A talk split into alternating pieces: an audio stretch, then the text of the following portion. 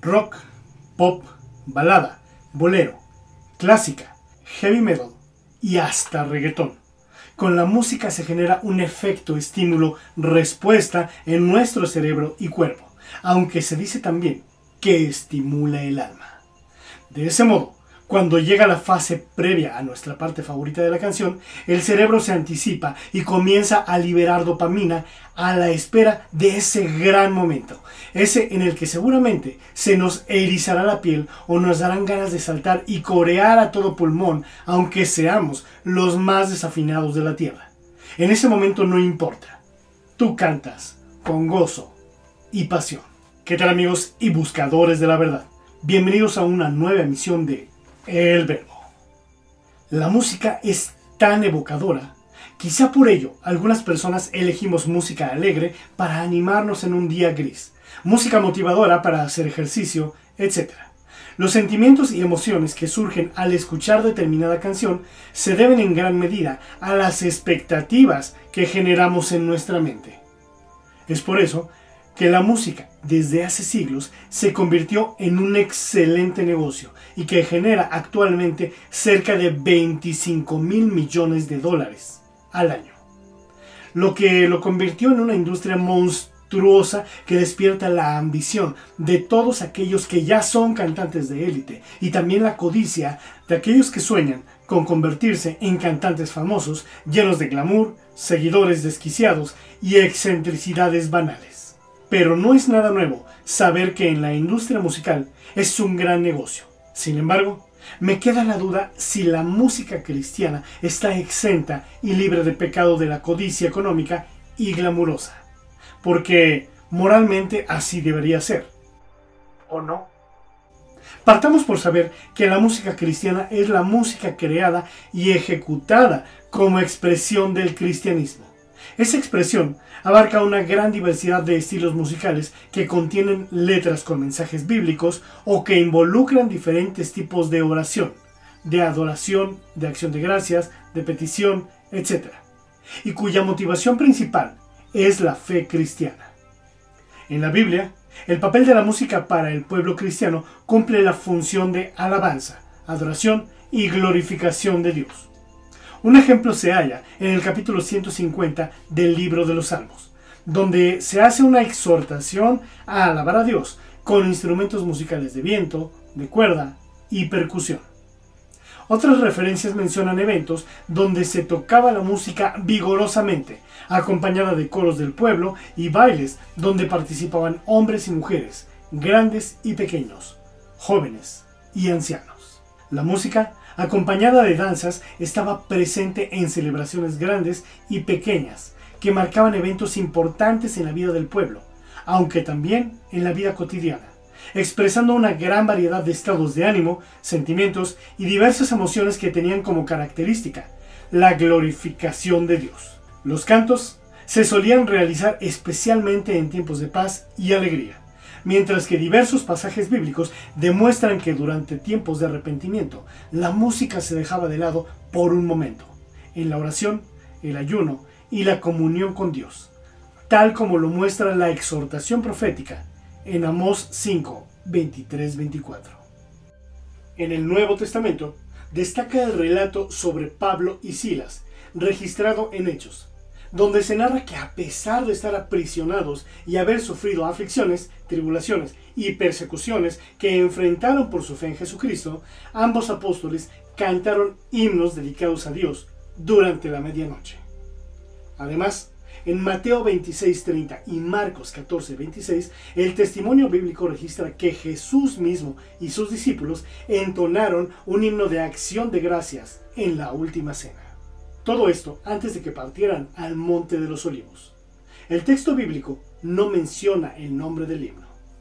En general, se sabe poco acerca de la música del cristianismo primitivo, debido a que gran parte de la misma no se escribía, sino que se transmitía principalmente de forma oral de generación en generación.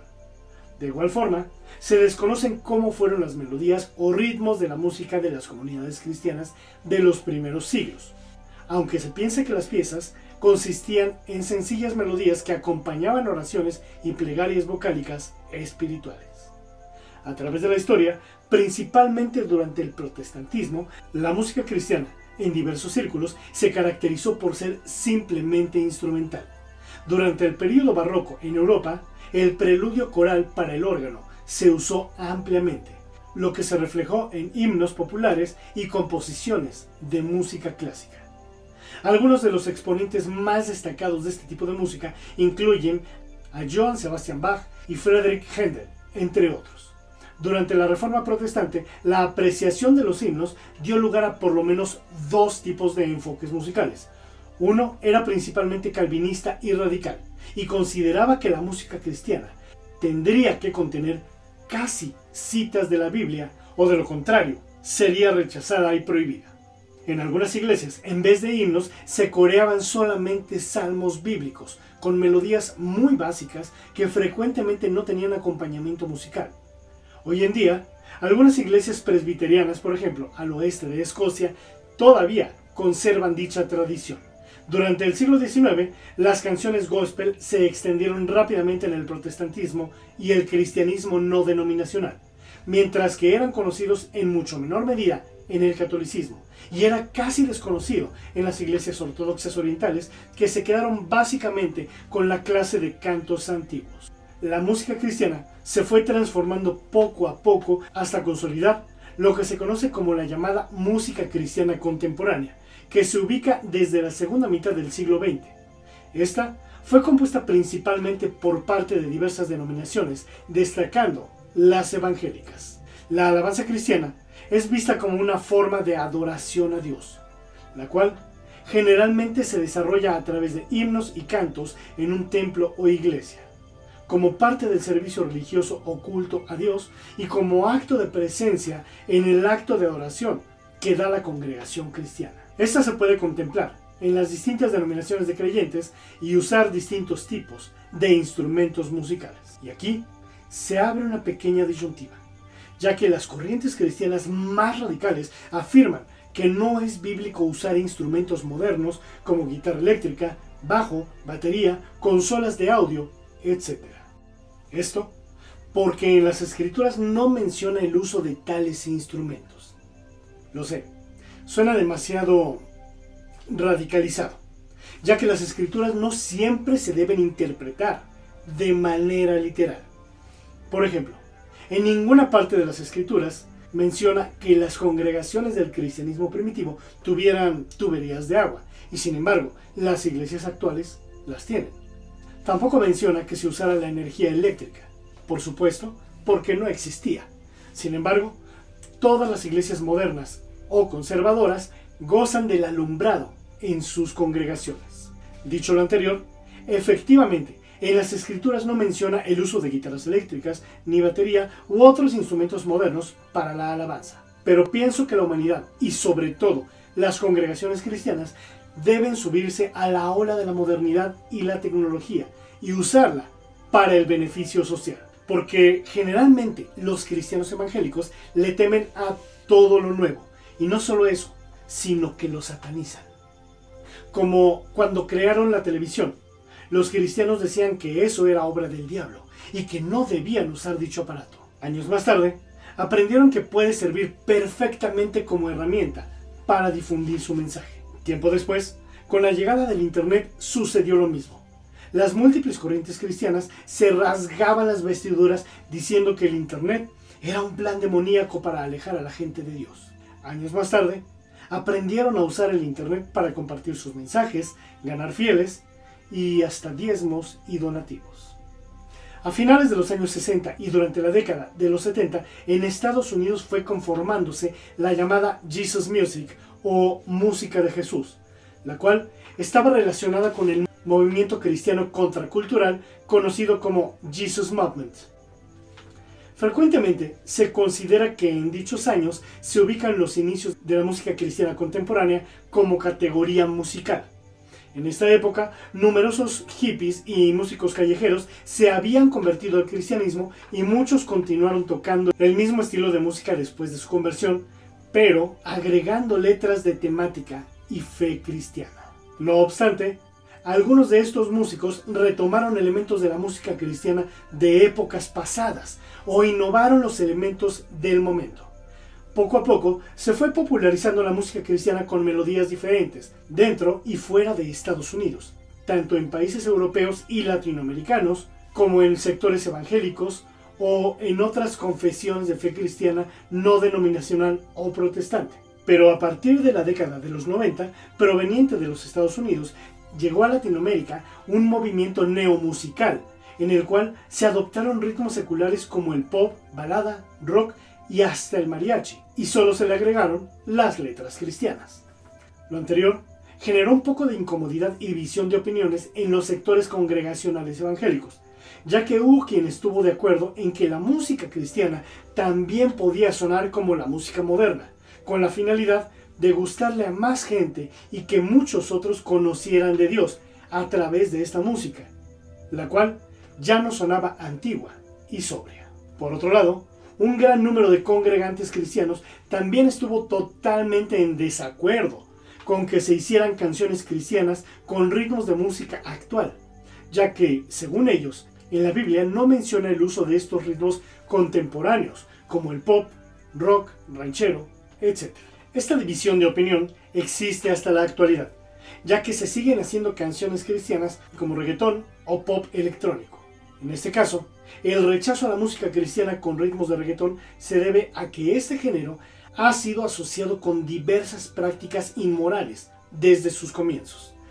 Prácticas que son fuertemente reprendidas y rechazadas en la moral cristiana, tales como la promiscuidad sexual y el consumo de drogas y alcohol.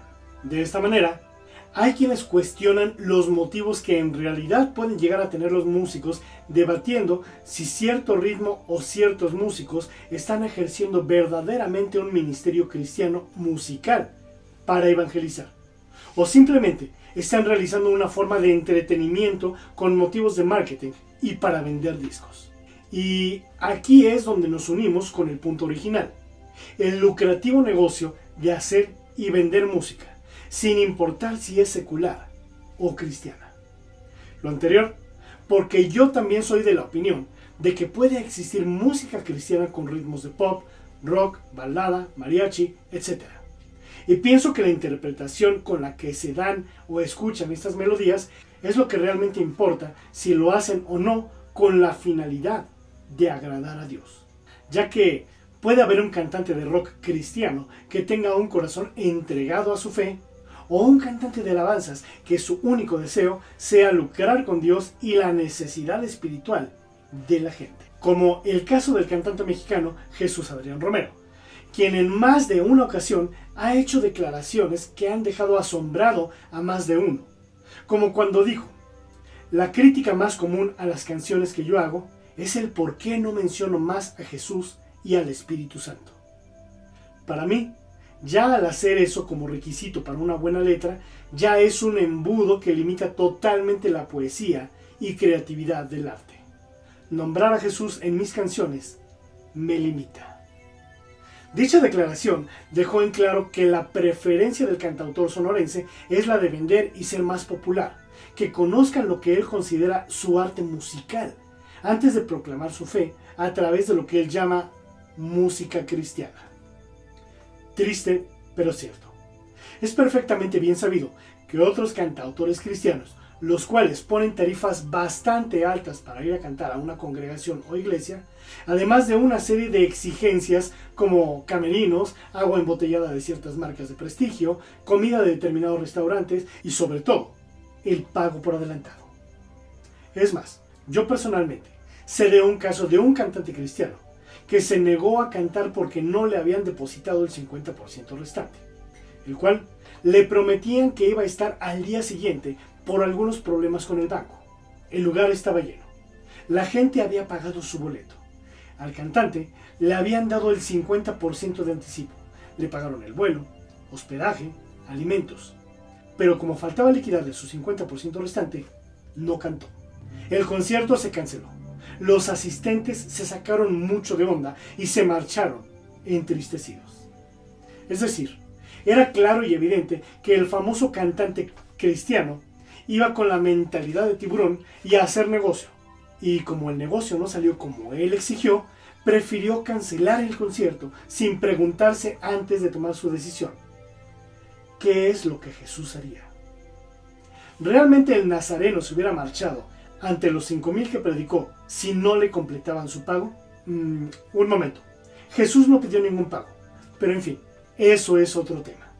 Y seguramente, mis queridos amigos y buscadores de la verdad, ustedes, mejor que yo, se han de saber al menos una historia similar de cantantes que se dicen ser cristianos, pero que son unas completas divas y que no cantan por un dólar menos de la tarifa que exigen.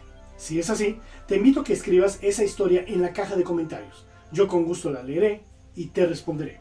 Por otro lado, también comprendo que algunos de los cantantes cristianos se dedican de tiempo completo a este arte y que tienen gastos que cubrir, familias que mantener, etc. Sin embargo, pienso firmemente que si realmente hubo un cambio en la vida de la persona que va a cantar, esta pudo haber sido un poco más flexible y menos exigente que alguien que no conoce del amor de Dios. Bien amigos y buscadores de la verdad, realmente agradezco el tiempo que han dedicado e invertido en ver o escuchar esta emisión, la cual les pido compartan en sus redes sociales para que otros buscadores de la verdad la encuentren. Si te gustó mi contenido, regálame un buen like y suscríbete a mi canal. Recuerda hacer clic en la campanita de abajo para que te llegue una pequeña notificación cada vez que suba un nuevo e interesante video. Por cierto, desde hace algún tiempo, YouTube nos redujo la monetización hasta en un 90% a los creadores de contenido, sobre todo a los que no nos dedicamos a hacer boberías y chistes. Es por eso que esta vez pido de su ayuda y si está en su corazón donar algo para poder continuar con este canal, pueden hacerlo haciendo clic en el botón de en forma de corazón que dice gracias y apoyar desde un dólar. De esta manera, este canal podrá continuar por mucho, mucho tiempo. Les deseo mucha luz y que en verdad sean libres.